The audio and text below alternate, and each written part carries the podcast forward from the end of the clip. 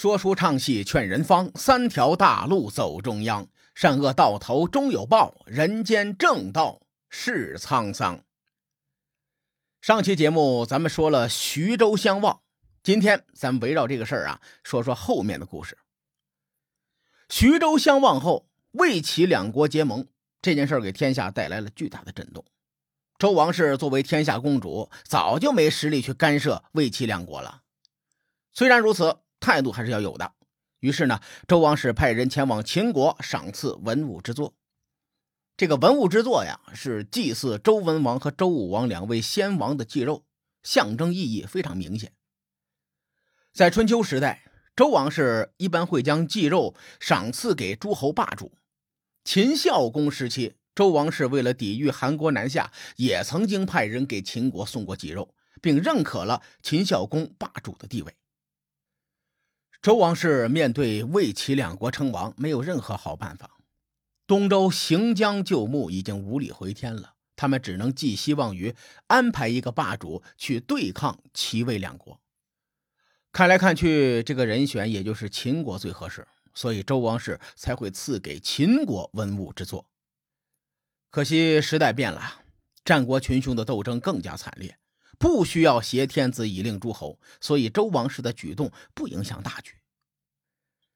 魏国与其他诸侯之间的关系对战国局势的影响更大。魏国当时就有点像东亚的韩国，有一句话叫做“中日友好靠韩国”，魏国也一样。自从魏惠王称王以后，魏国就成了众矢之的，其他势力强劲的诸侯国都对魏国有意见。俗话说得好，叫“枪打出头鸟”。用古人的话，就是“不可无虚名而处实祸”。在这个时期啊，魏国吸引了很多仇敌，间接的就掩盖了其他诸侯国之间的矛盾。咱们分析魏国所面临的局势，可以发现，魏国夹在赵、韩两国之间，并且西面有秦国，南面有楚国，东面有齐国，地缘上处于劣势。如何利用其他诸侯国之间的矛盾，拖着大家一起下水，便成为会师所考虑的重要事情。魏国与秦国之间有黄河天险做屏障，所以会师没有改变魏惠王的对秦策略。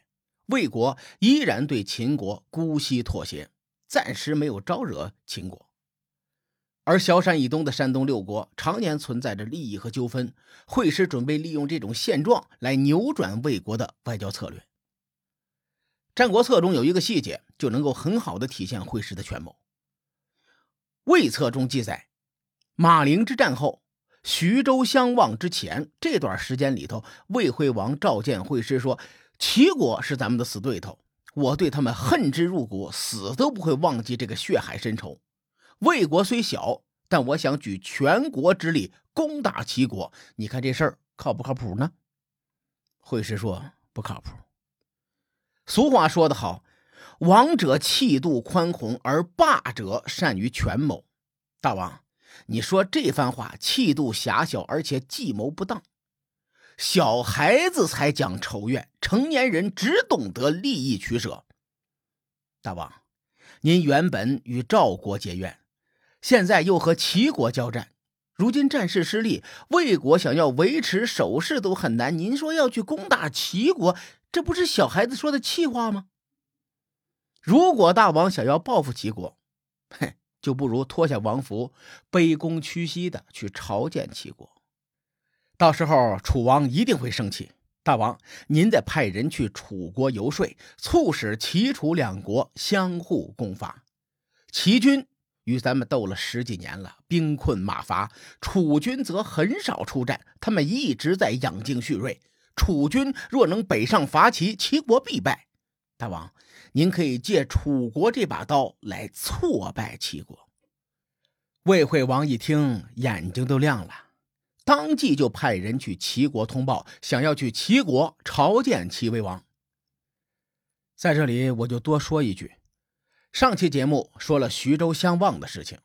根据对史料的梳理，前人对魏惠王有没有向齐威王称臣，大伙是众说纷纭。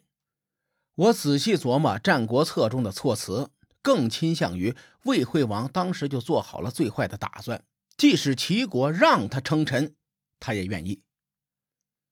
在徐州相望之前，魏惠王数次与齐国会盟，当时魏惠王应该没有脱下王服，也就是说，魏惠王并没有称臣。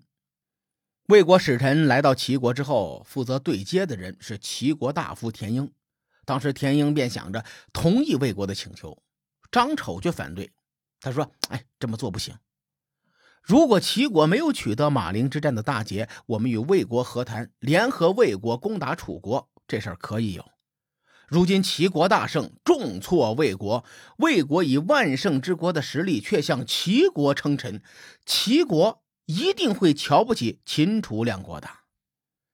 如今齐国大王行为暴力。”而楚王喜欢用兵，并且很想名扬天下。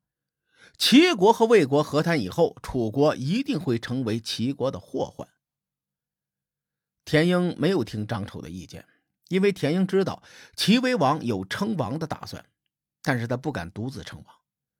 如果田英能够借魏国之力满足齐威王的夙愿，那对田英未来的仕途会有很大的好处。所以。田英积极推动魏国和齐国和谈，并且多次引荐魏惠王去拜见齐威王，最终魏齐两国在徐州相望。会师的权谋取得了奇效，不仅楚国愤怒齐国的背叛，赵国也与齐国翻脸。不过当时这个赵国的实力不强，对天下形势的影响有限。咱们重点来说说楚国。当时楚宣王已经去世了，楚威王继位。楚威王执政初期一直没有太大的动作，楚国的外交在政策上主要是联合齐国和秦国来对抗魏国。齐国忽然与魏国和谈，相当于他们抛弃了楚国，于是楚威王大怒。《史记·楚世家》记载，齐国的田婴欺骗楚国，但是没有说田婴是怎么欺骗楚国的。结合田婴是推动齐国和魏国和谈的关键性人物之一，以及后面发生的事情，我推测田婴七楚的来龙去脉与徐州相望有很大的关系。可惜这个史料有缺失啊，我并没有办法证实这个推测。大伙可以多讨论讨论。徐州相望的第二年，也就是公元前的三百三十三年，齐威王出兵北上伐齐，攻打的地方恰恰就是魏齐和谈的地点徐州。在楚国伐齐的同时，赵国在北方响应楚国的军事行动，他们也出兵伐齐，于是齐军就陷入了两面受敌的不利局面。田英作为推动齐国和魏国和谈的关键人物，他自然会向魏国求助。在会师的谋划中，他本来就想着让齐国和楚国相互厮杀，所以在这个时候，魏国坐山观虎斗，对徐州之战袖手旁观。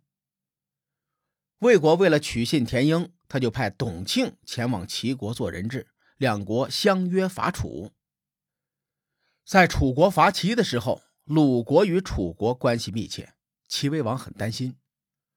张丑同志为了解决国君的心腹之患，主动请缨要出使鲁国。张盖的盖是乞丐的盖，杨宽先生质疑当时张丑比较活跃，因为盖字和丑字相似，他怀疑是笔误。我特地查了一下，战国时期的丑字和盖字还真挺像的。加上张丑很活跃，是齐威王时代的重臣，我倾向于张丑和张盖是同一个人。张丑去见鲁国的国君鲁景公的时候，对方很得意的说：“你们齐国国君是不是怂了？是不是害怕我们鲁国伐齐呀？”张丑说：“嘿，这个我还真不了解。不过我是来……”哀悼足下的鲁景公一听都笑傻了。你们齐国大祸临头，还有空来哀悼我？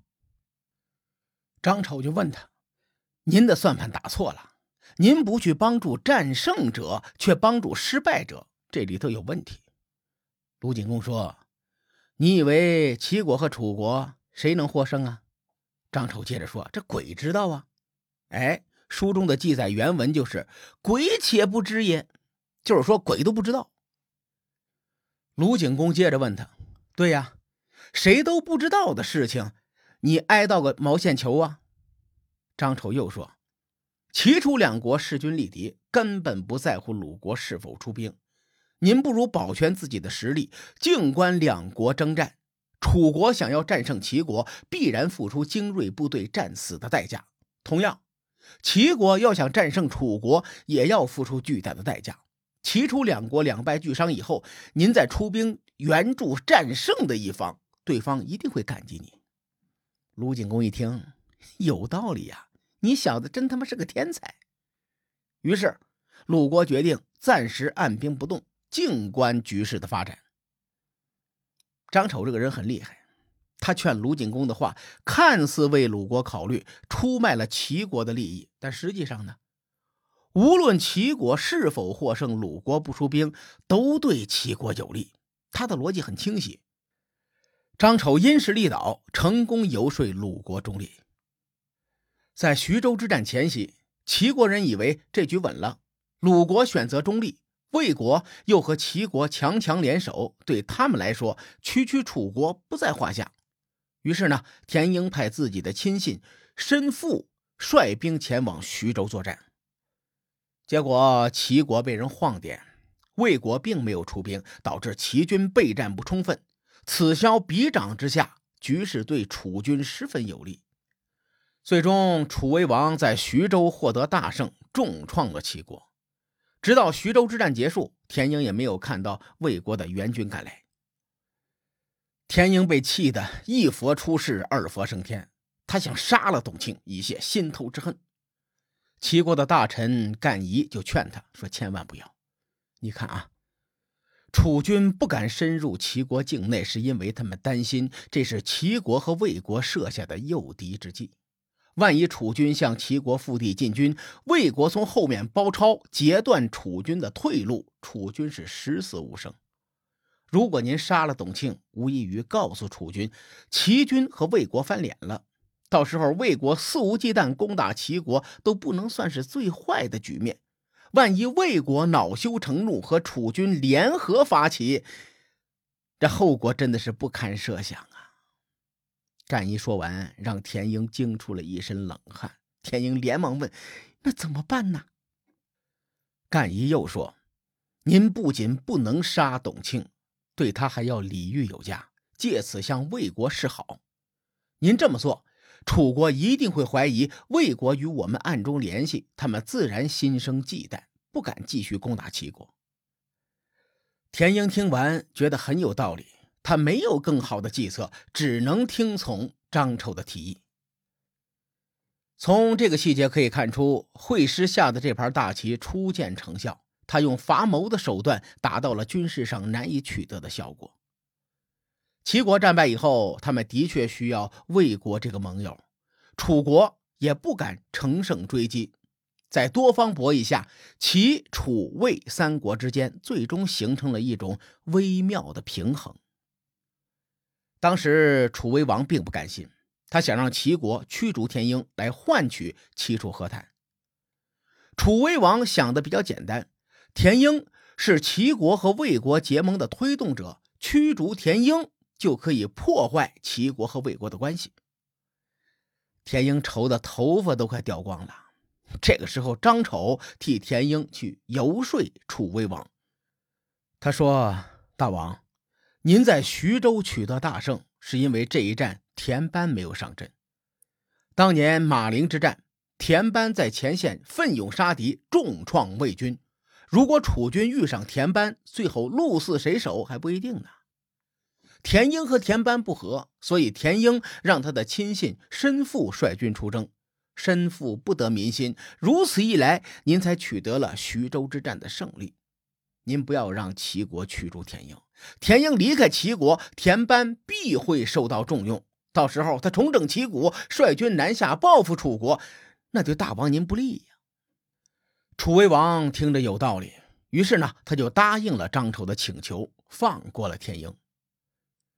刘向在《说苑》中记载，齐国在徐州之战中失败以后，齐威王愤愤不平，他任用田班为主将，与楚军再战，最终。田班取得大胜，赢回了场子。《说苑》是一本小说集，缺乏史料的严谨性。我查阅了很多文献，没有查到相关的佐证，所以呢，我不倾向于《说苑》的记载。《战国策》在不同的章节下的记载，为徐州之战提供了合理的说法。我更相信《战国策》的叙述。同时，《说苑》和《战国策》的作者是同一个人，都是刘向。如果《说苑》记载的是真的，《战国策》中理应有记录。然而，《战国策》中却没有提到田班的事情，所以我没有采纳《说苑》的记载。徐州之战结束后的一年，也就是公元前三百三十二年。齐国为了报复赵国的入侵，他们联合魏国一同伐赵。这些年，魏国与赵国之间打的脑浆子都出来了，这两国之间是赤裸裸的仇恨。